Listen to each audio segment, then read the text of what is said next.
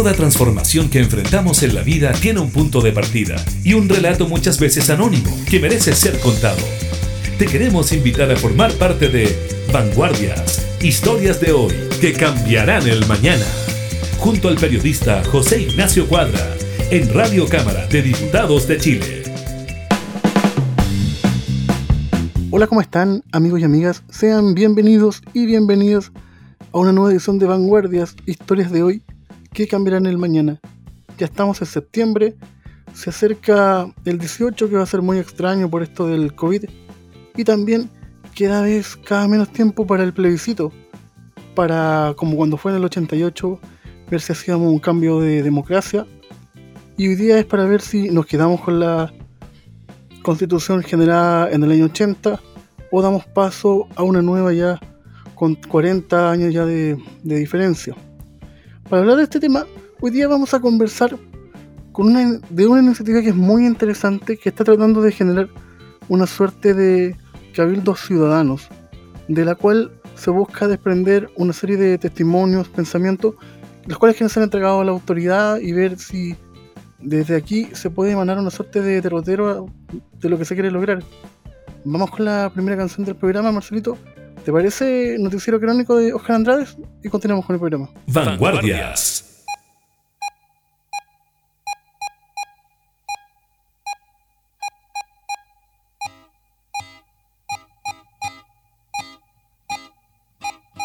A continuación le ofreceremos las noticias frescas emanadas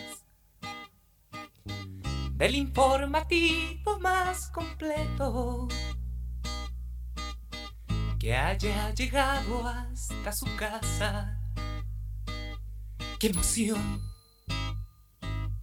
Mm. Atención.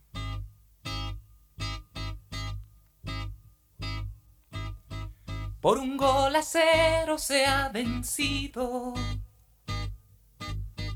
al alza del pan y otras medidas que incrementarán el desarrollo de una creciente economía que eficaz, mm, ejemplar.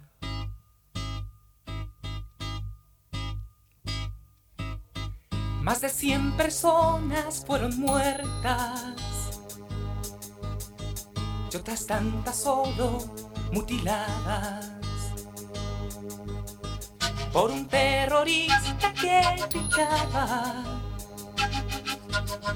que sus ideales aportaban.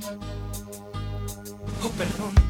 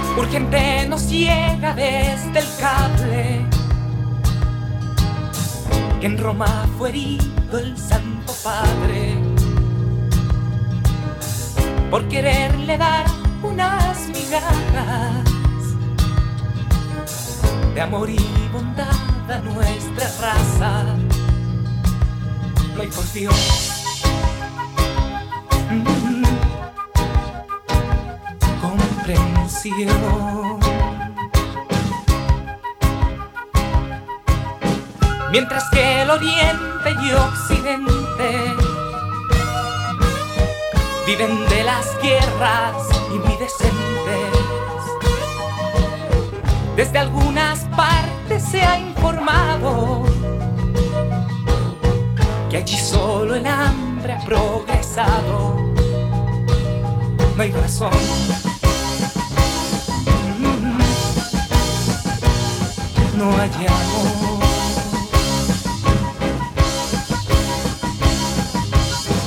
Hoy les hablaré poco del tiempo,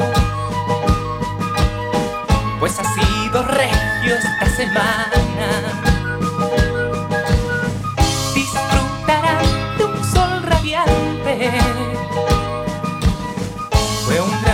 Placer y hasta mañana. Hasta mañana.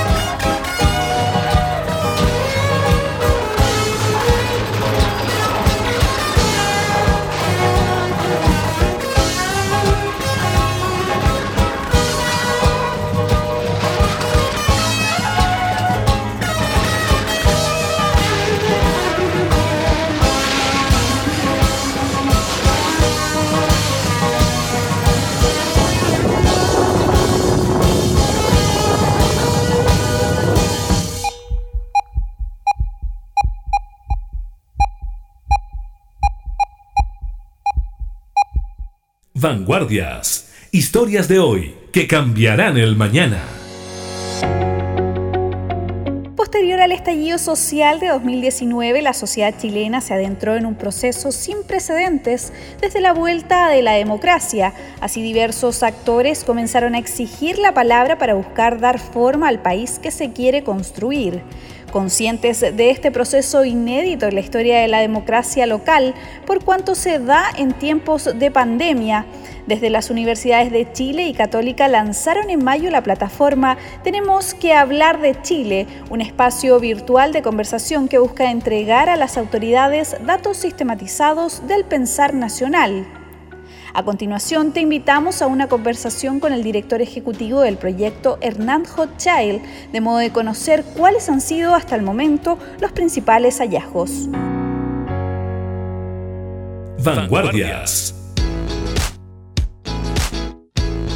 ¿Cómo estás, Hernán? Bienvenido. José, muchas gracias. Muchas gracias por la, por la oportunidad de tener una, una conversación profunda sobre este tema tan importante. Tema tan importante que hoy día nos tiene a todos eh, tomando posturas como hace mucho tiempo no pasaba, donde tenemos que decir si queremos una cosa o si queremos otra, ¿no? Eh, es interesante eso.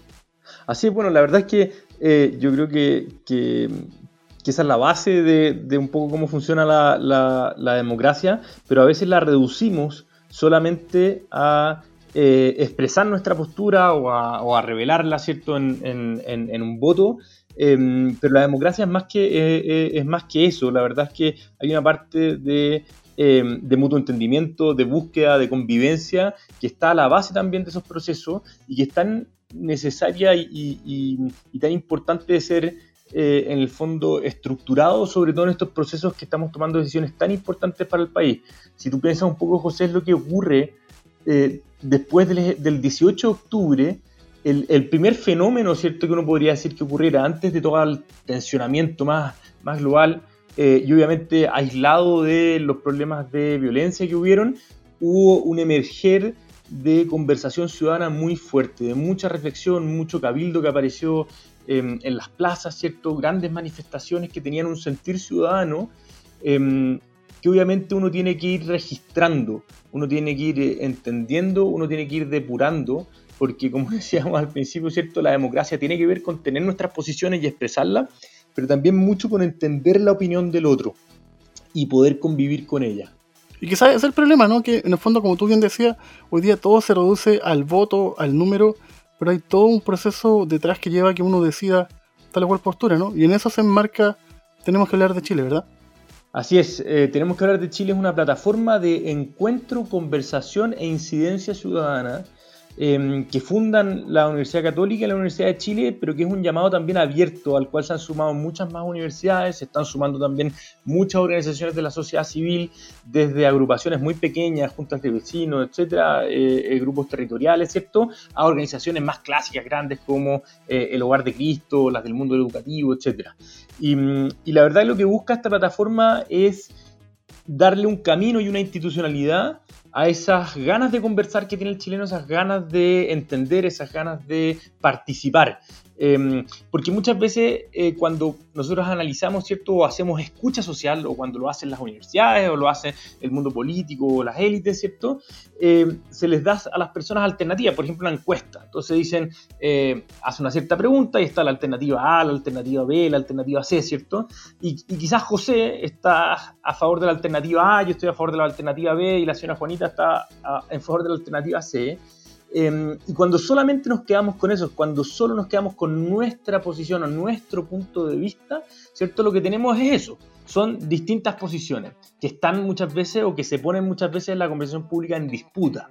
Pero lo que hace la conversación y lo que hace el diálogo es más bien integrar esas conversaciones. Entonces José entra a la mesa a conversar con su posición A, yo con la posición B y la otra persona con la posición C, y lo que podemos hacer es construir entre esas distintas alternativas, entre esos distintos puntos de vista, enriquecer nuestras miradas y generar quizás alternativas renovadas, alternativas nuevas.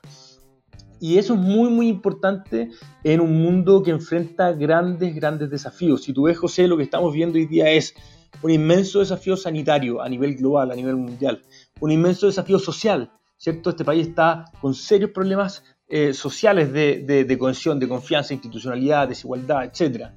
Em, tenemos un problema económico tremendo, mucha gente sin trabajo, empresas quebrando, una situación muy compleja. Y tenemos además un problema medioambiental gigante. Entonces tenemos desafíos tan, tan grandes que uno se pregunta, ¿los vamos a resolver eh, eh, con las preguntas, con las respuestas de una sola persona o con sus ideas o sus posiciones, o más bien los vamos a resolver integrando miradas, convocando a conversaciones, entendiendo al otro, integrando puntos de vista y construyendo miradas comunes. Y, yo creo que ese es el gran, el gran, eh, la gran visión de, los rectores, ¿cierto? De no esperar a la misma lógica de funcionamiento común de la universidad, hacer una investigación, una encuesta, una escucha, sino que salir a volcarse hacia la, ciudadanía, integrarse a la sabiduría, a esa sabiduría popular, porque obviamente hay, ciencia en las universidades, pero también hay sabiduría, ¿cierto? en la ciudadanía. Y, eso se tiene que integrar con una mirada común para poder también proveer a Chile de un piso sobre el cual podamos converger, sobre el cual podamos em, caminar hacia futuro, eh, ya sea en la nueva constitución o en muchas otras políticas públicas que este país tiene que desarrollar. Claro que sí. Estamos conversando con Hernando Chil, director ejecutivo de el proyecto Tenemos que hablar de Chile. Vamos con una canción, Marcelito, y continuamos con el programa. Vanguardias.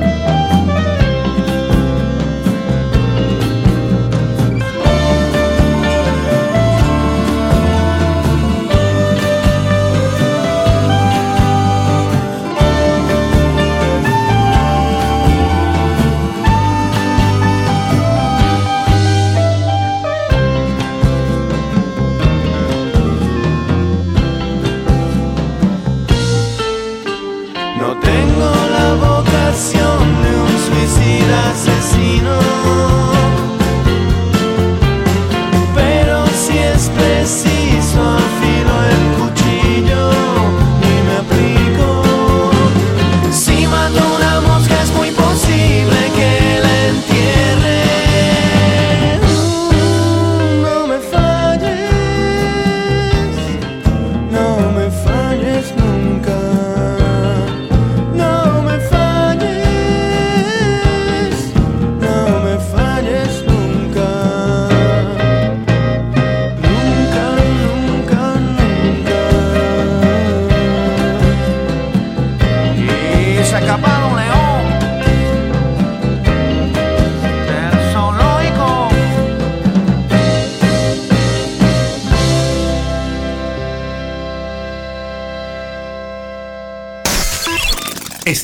En Vanguardias.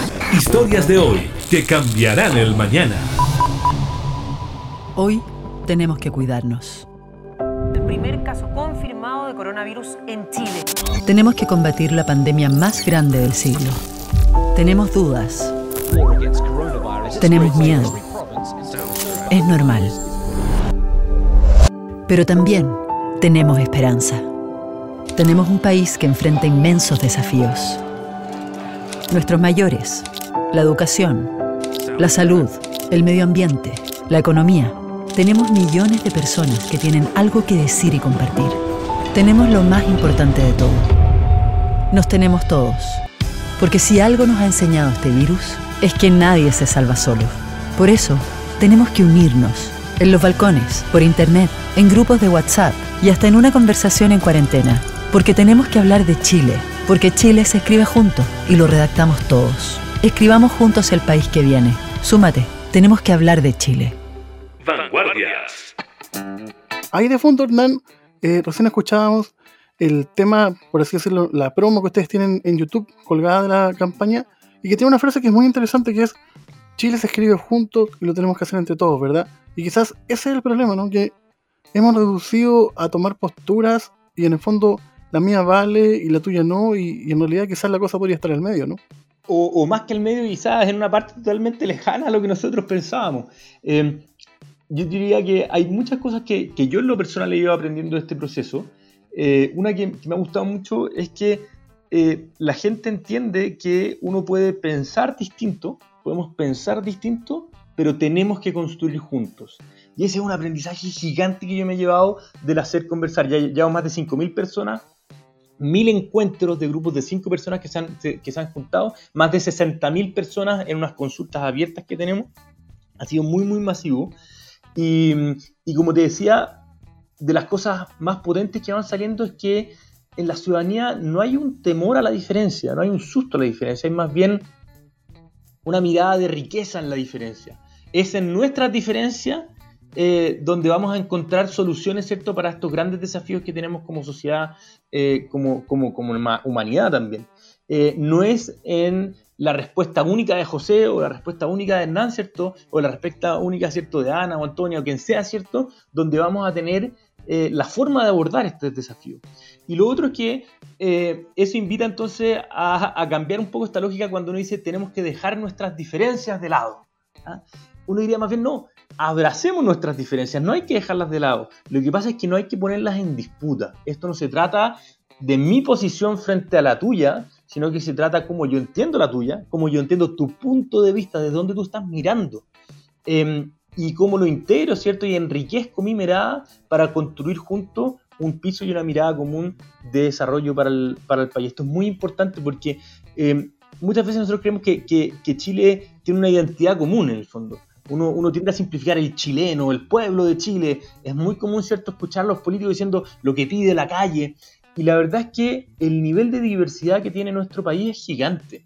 Hay gente que vive en el norte-norte, otros que viven en el norte, otros en el centro, otros en el sur, otros en el sur-sur, y tienen diferencias geográficas. Todos los días se levantan viviendo una, realidad distinta en el fondo. Claro que sí, uno ve, uno ve por ejemplo, eh, la televisión, claro, súper centralista, Santiago, pero tú vas al sur, se lo distinto, en el norte se lo diferente. Pero tú compartirás conmigo que quizás una culpa que he tenido este problema ha sido el mundo universitario, que, por ejemplo, yo en mi época de la universidad, si te fijas, cualquier idea un poco divergente, ya te tildaban de amarillo, ya eras mal visto. Y en el fondo hemos ido radicalizando posturas y quizás hoy día la gente mayor de 40, 50 años, la que vivió la vuelta a la comida democracia, se está tomando un poco la papeleta y en el fondo está diciendo, ok, hicimos las cosas mal, pero también, pucha, que costó sangre volver a recuperar la, democracia, ¿no? Mira, una de las cosas que, a mí me ha llamado la atención en una conversación, estábamos eh, contando el proyecto, ¿cierto?, a una organización internacional, em, y ellos me dijeron, mira, lo mejor que, que, tienen ustedes, la gran base que tienen y que les va a servir mucho para este proceso es que el diagnóstico en Chile es bastante compartido, me dijeron. Cuando tú hablas con gente de derecha, izquierda, hay una conciencia de los errores, hay una conciencia también de la necesidad de cambio, eh, hay una conciencia también de cuáles son las prioridades sobre las cuales hay que ejecutar cambio. Eh, y hay una visión bastante compartida de lo que, de al menos el diagnóstico. Quizás tienen diferencia en qué es lo que hay que hacer o cómo hay que abordarlo, pero al menos el diagnóstico es común. Y, mm, y la verdad es que lo que nos ha ido pasando también en las conversaciones es que eso se vuelve a repetir en toda, en toda esta sistematización que hacemos nosotros, porque eso es una de las gracias de este proceso, no es solamente convocar a estos cabildos, sino que registrarlos, sistematizarlos, ¿cierto? Darle un hilo conductor que uno después pueda leer estas miles de conversaciones en un todo, ¿cierto? Em, que, sea, que sea hilable.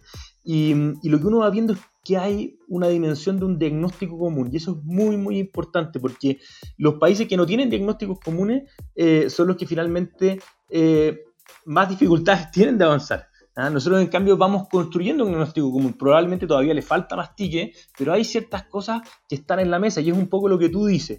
¿ah? Em, y en esa lógica, a mí me parece que el verdadero radical, el verdadero radical es el que eh, es capaz de dejar sus ideas eh, como, como, como, ideas únicas, ¿cierto? Ideas totalmente ciertas y verdaderas, y entender que en el otro hay también una oportunidad de verdad, de certeza, de sentido, ¿cierto? Eh, que puede integrarse. Entonces, em, nosotros hemos, hemos simplificado también, y esto pasa mucho por cómo ocurren las redes sociales. La conversación pública en Chile se da mucho a través de la red social. Y la red social, la verdad es que no es un espacio de conversación, es más bien un espacio de juicio. Exacto el, diálogo no es lo mismo que la negociación, por ejemplo. El diálogo no es lo mismo que la mediación. El, diálogo es un espacio abierto. Yo, yo, en el diálogo no estoy obligado a llegar a un acuerdo tampoco. Lo que estoy haciendo en el diálogo es un proceso de entendimiento, escucha, ¿cierto? De, de poner mis opiniones eh, pero nosotros no estamos obligando a nadie a, tener una, mirada cierto común o a acordar, sino que es más bien a producir un mutuo eh, eh, entendimiento. En cambio, en la red social lo que hay es un espacio de juicio. Yo pongo mi like, ¿cierto? Me gusta o no me gusta. Entonces, lo que dice José, yo le tengo que poner lo que me, lo que me, las reglas del juego un poco de la red social es, es enjuiciar lo que tú estás diciendo. Y ese proceso construye una pseudo conversación social inmensa, muy grande, que se toma muchas veces la agenda, en la cual terminamos muy polarizados, porque esa es la dinámica. La dinámica, ¿cierto?, de la red social es ver eh, qué idea le gana a otra. Claro, pero tampoco muy decidora, porque en el fondo, si vemos las elecciones, si fuera por redes sociales, un presidente no, sería Piñera, y si nos vamos así, los alcaldes no serían los que son. Exactamente, es, poco, a ver, la red social no registra, no registra tampoco la opinión de, eh, masiva de las personas, un grupo más chiquitito que está conversando, pero sí de alguna u otra forma se toma la agenda de conversación pública del país. ¿Cierto? Y lo que nosotros tenemos que decir, oye, ojo, en esa dinámica, en esas reglas de juego, la forma en que conversamos, ¿cierto? Tiene que ver eh, eh, en una disputa entre una alternativa y la otra, y no necesariamente en un proceso de, de conversación y co-construcción. Em, y eso es lo que estamos tratando de hacer, también construir una cancha nueva, una cancha que nos permita el mutuo entendimiento, una cancha que nos permita ¿cierto? la co-construcción, una cancha en la cual uno no tiene que ir a transar sus principios. Porque la, hoy día ¿cierto? La, política se ha reducido como que el, buen político es el que no tranza sus principios nunca. ¿cierto? Entonces uno se va a un extremo u otro y ahí están los buenos políticos, los que son como sagrados y moralistas, ¿cierto? van instalando esta, realidad. Pero la verdad es que cuando uno entra en una conversación uno no tranza sus principios, sino que uno más bien enriquece, evalúa, ¿cierto? Eh, reentiende, recupera em, y reconstruye, ¿cierto? Con otro desde una mirada que uno tiene, desde un punto de vista. Eh, cuando tú estás sentado en una mesa y yo estoy en la otra esquina y hay algo al medio, ¿cierto? Hay un objeto al medio, tú estás mirando una parte de ese objeto y yo estoy mirando otra parte de ese objeto. Y ninguno puede asumir la total objetividad. Exacto. Y por eso la objetividad se va construyendo desde nuestras subjetividades también, la objetividad social, desde donde tú estás mirando y donde yo estoy mirando. Y tenemos que ir construyendo esa visión común, ese diagnóstico que decíamos, para luego, ¿cierto?, pasar a la etapa que a veces es la más compleja de todo, que es entender, bueno, cuáles son los medios para avanzar, ¿cierto?, en esos desafíos eh, que vamos teniendo. Y la verdad es que hasta ahora nos ha ido muy, muy bien, José. Es impresionante eh, la capacidad de diálogo que tiene el ciudadano chileno. Obviamente a veces nos tocan grupos más complejos, más abanderados. Obviamente eh, esto no se trata de sacarle las patas al conflicto, sino que es más bien entrar en él desde reglas distintas, desde el mutuo respeto, el entendimiento, la escucha y, sobre todo con esta lógica que hablábamos, ¿cierto?, de cómo vamos construyendo esa objetividad desde donde tú estás mirando y desde donde yo estoy mirando. Vanguardias.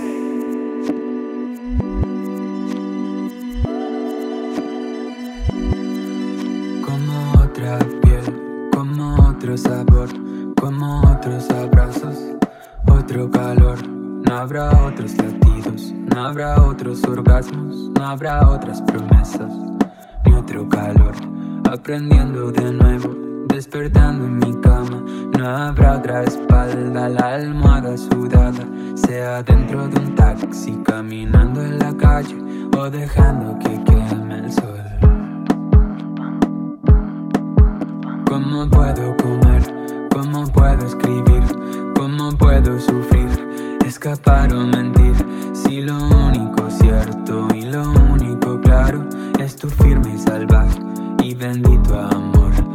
olor de tu sangre, al sabor de tu cuello Al dolor de tu llanto, al color de tu voz. Moriría mañana, moriría en éxtasis Moriría en el fondo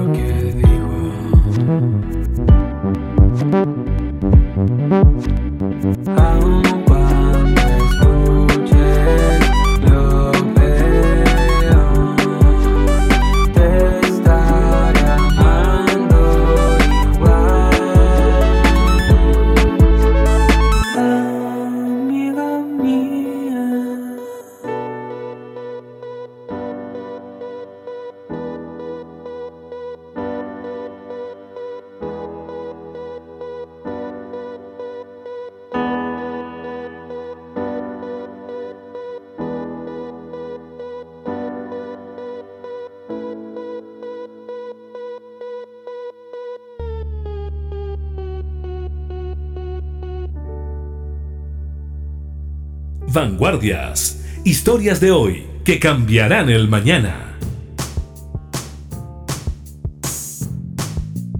Acabamos de volver de una canción, estamos conversando con Hernán Gil, director ejecutivo de Tenemos que hablar de Chile. Eh, me resultó sumamente interesante lo que tú hacías recién esto de la observación del objeto que nadie lo ve en su totalidad, que claramente es una idea desde la filosofía. ¿Tú no sientes que un poco la política, esta es mi impresión, mi opinión, desde un tiempo a esta parte, quizás desde la erupción de Joaquín Lavín, generó una suerte de reducción y todo se volvió más vacío y, le quitamos la parte teórica y nos volcamos solo a que la señora quizás le falta la caja de mercadería y hay que ir a lo inmediato. Volvimos muy animal la, la política, muy natural y le quitamos un poco la idea de, pensar el, el Chile que queremos construir es una reflexión que yo creo que da para cuatro o cinco programas, José, pero claro. voy a tratar, voy a tratar de, de, teorizar un poquito sobre la idea que tú pones en la mesa. Em, yo creo que hoy día las condiciones en las cuales funciona la política tienen que, mucho que ver con los memes, ¿cierto? Claro. Em, el, el, meme es un recurso que se toma desde la em, teoría de la evolución, desde la genética, los genes serían, ¿cierto? Son eh, la forma ¿cierto? en que se reproducen los genes, está asociado a la teoría de la evolución en la biología. Pero la biología eh, cultural, ¿cierto? O, los temas más de desarrollo cultural, están los memes, que son estas ideas que son capaces de reproducirse, ¿cierto? Eh, y de, vivir en un ambiente muy masivo de ideas. Son las ideas que, que logran evolucionar, que logran instalarse. Y, cuando nosotros instalamos también un mundo digital en paralelo a nuestro mundo físico, ¿cierto? En el cual vivimos, en nuestro mundo social, ¿cierto? Em, está hoy día la posibilidad de hacer eh, vivir o hacer reproducir ¿cierto? ciertas ideas de una forma más acelerada. ¿cierto? Esta lógica de viralizarse. Em, y la política, ¿cierto? Se atrapó en este virus. Se atrapó en este virus de buscar ideas que sean de rápida reproducción que sean ideas ¿cierto? que se instalan muy rápido, que, se viralizan, que la gente las moviliza. Y estas ideas muchas veces eh, van en búsqueda de lógicas conspiracionalistas, por ejemplo, en muchos casos, eh, y uno ve a veces que hay una gran lógica o hay una gran discusión mundial de cómo los celulares podrían ser los causantes del coronavirus o cosas de ese tipo. Claro, 5G. Hay un sentido, ah, claro, el 5G, una lógica conspiracionalista, mucho del miedo también. A, uno le llega mucho contenido en las redes sociales que tiene que ver con el miedo, con asustarte. Eh, y mucha campaña política tiene que ver con el miedo. Otros tienen que ver mucho con el odio, ¿cierto? Eh, yo, yo busco el odio eh, como actor cierto político. ¿Por qué? Porque eso viraliza, porque eso moviliza el contenido. Y así una serie de cosismos o simplificaciones, ¿cierto? De la realidad que terminan siendo ideas que se reproducen muy rápido y que terminan venciendo. ¿ah? Se produce una, una memética de este proceso, ¿cierto? Y son ideas que empiezan a vencer sobre las otras, buscando y atacando como herramienta, ¿cierto? A nuestras pasiones. ¿Ah? principalmente nuestras pasiones, aquellas cosas ¿cierto? Que, nos movilizan muy rápido, esos sentimientos, y por eso también hay un tema de salud mental ya casi que estamos viendo con todas estas ideas que nos desbordan. Em, y justamente eso probablemente produce una precarización de eh, la conversación pública, una precarización del discurso político, una precarización también de las reflexiones sobre el devenir del país, una sobresimplificación, porque simplificar y explicar bien cierto es muy bueno. Em, pero hay una diferencia en ser pedagógico, que uno efectivamente cuando está haciendo pedagógico, un profesor busca en verdad, ¿cierto? El conocimiento del otro y que el otro se integre, ¿cierto? Que el otro reflexione, que el otro se cuestione, eh, a, eh, a, ser más bien eh, inductor o sofista, tratar de que la gente se abrace o enamore de ciertas ideas que no necesariamente están sustentadas en una, en una realidad. Y eso conflictúa, obviamente conflictúa la política. ¿Y qué es lo bueno? Lo bueno de todo lo malo que estamos viviendo hoy día, que es una situación en extremo compleja, hay mucha gente pasándolo muy, muy mal, eh, hay mucha gente que ha sufrido mucho, eh, ya sea en lo sanitario, en lo económico, ¿cierto? lo social, es un momento muy complejo. Em, partiendo por los, por los, miles de estudiantes, ¿cierto? Que no pueden ir a las escuelas, las familias, etc. Hay una situación muy, muy compleja, pero esa situación compleja es un momento de reflexión también es un momento de cuestionamiento, es un momento de decir, bueno, ¿desde dónde quiero vivir? Hay mucha gente preguntándose, ¿de dónde quiero hacer mi vida? ¿cierto? De, preguntas muy profundas. Y esas preguntas muy profundas, ¿cierto? Instalan un, sentido de racionalidad distinto. Eh, y por eso es un muy buen momento para dialogar, para reflexionar, es un muy buen momento para cuestionarnos también eh, esta, esta lógica política a la cual hemos devenido Em, para cuestionarse también el cómo las universidades ¿cierto? se vuelcan, se vuelcan ¿cierto? en eh, el rescatar y escuchar socialmente, en cómo las organizaciones de la sociedad civil cooperan, colaboran ¿cierto? para incidir también, eh, y en el cómo ¿cierto? salimos de la caja eh, y pensamos una década distinta, porque es una década tan compleja, con estos desafíos gigantes en lo sanitario, en lo medioambiental, en lo económico y en lo social, que necesitamos que nuestras posiciones, nuestros distintos puntos de vista, enriquezcan ¿cierto? las la respuestas que requiere em, el mundo de hoy.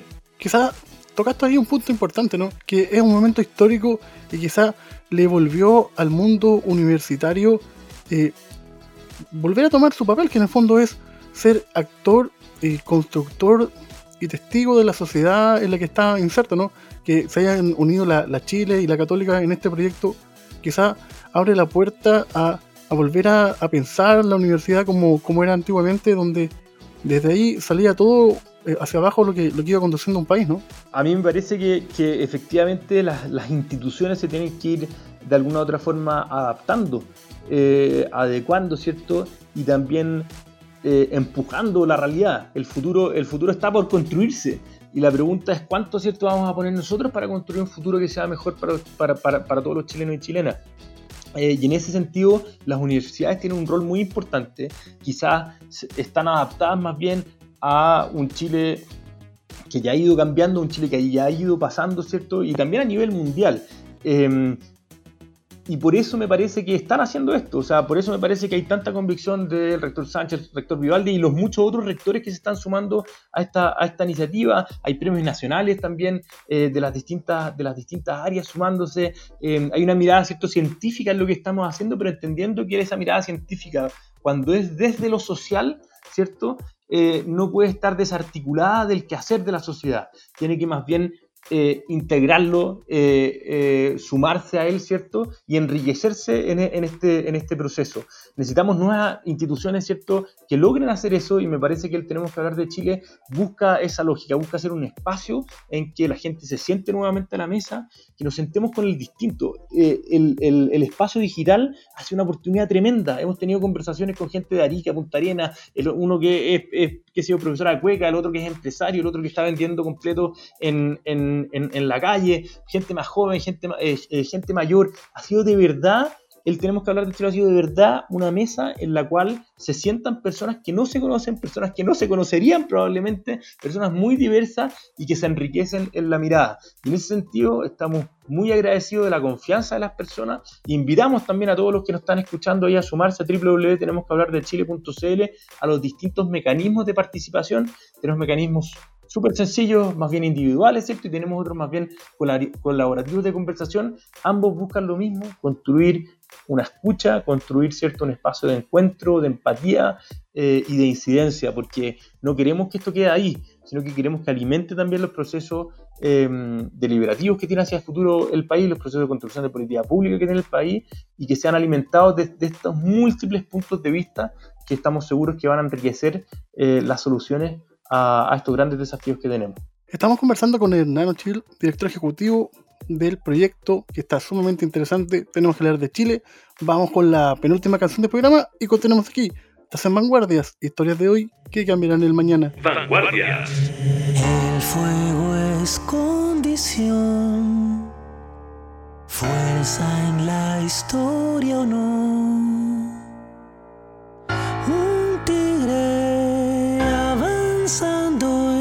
sala de estar agita mi corazón.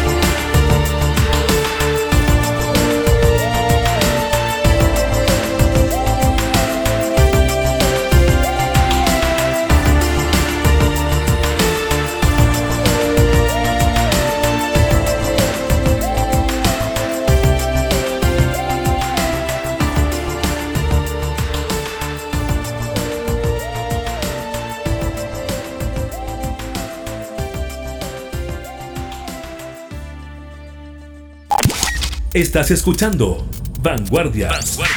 Historias de hoy que cambiarán el mañana. Con José Ignacio Cuadra. Hernán, hemos hablado mucho del proyecto, pero nos falta lo más importante. ¿Cómo podemos invitar a la gente a participar? Bueno, la verdad es que la participación buscamos que sea lo más sencilla posible, pero tiene una, una pequeña restricción que es digital por ahora.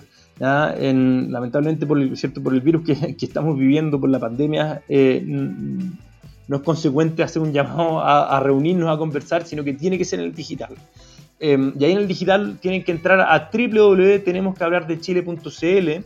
Hay un botón arriba en la, en- en la derecha, en la pantalla, que dice participa. Uno lo aprieta. Están todos los mecanismos de participación. Hoy día tenemos tres mecanismos de participación. Dos son de conversación, en que uno eh, entra a una conversación con personas distintas que no conoce, ¿cierto? Que, que, que, que- el azar, ¿cierto? Las puso en conversación con la ayuda de un moderador especialista que va ayudando a registrar, eh, a conversar, ¿cierto? A diverger y a converger. Buscamos esa divergencia, que la gente diverja, que salga, que, muestre sus puntos de vista diversos, ¿cierto? Y que desde ahí enriquezcamos una convergencia común. ¿ya? Eh, y al mismo tiempo, ¿cierto? Hay mecanismos de consulta, que son preguntas abiertas. A diferencia de las encuestas, no damos alternativa acá. Preguntas abiertas sobre distintos temas, pobreza, eh, eh, temas arte y cultura, crecimiento económico, salud, pensiones, pueblo originario. Hay muchos temas muy distintos, ¿cierto? Y buscamos que la gente los responda.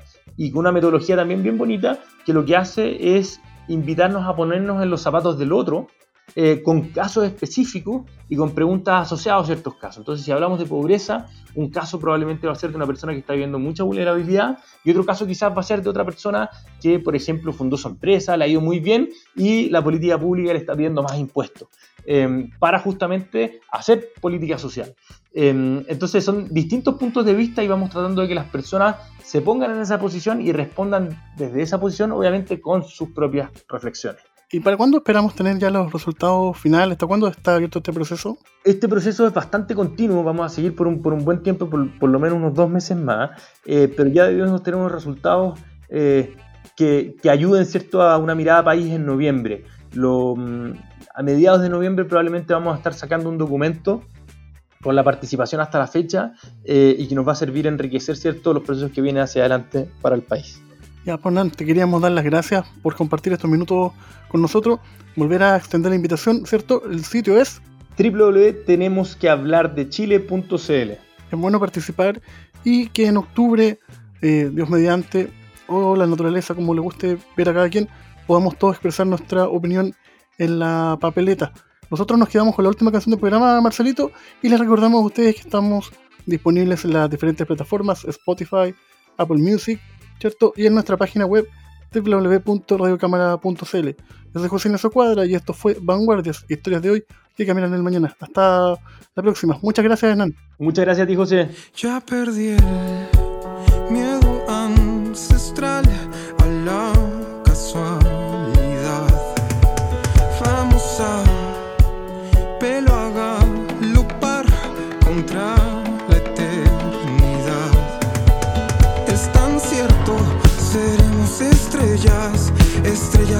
cielo, de esas de verdad.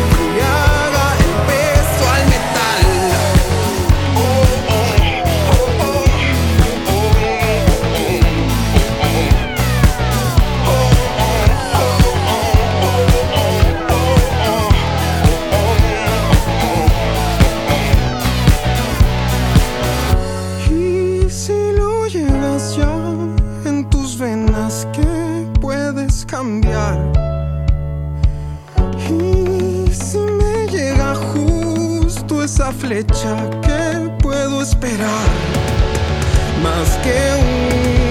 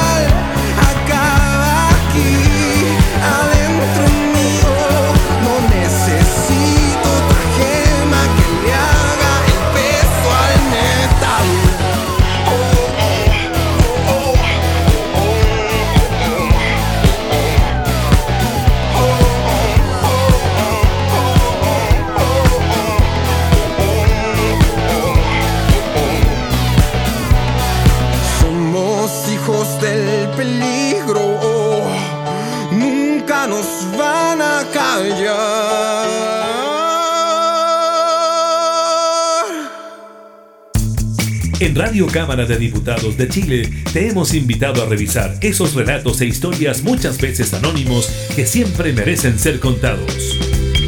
Fue Vanguardias, historias de hoy que cambiarán el mañana, con el periodista José Ignacio Cuadra.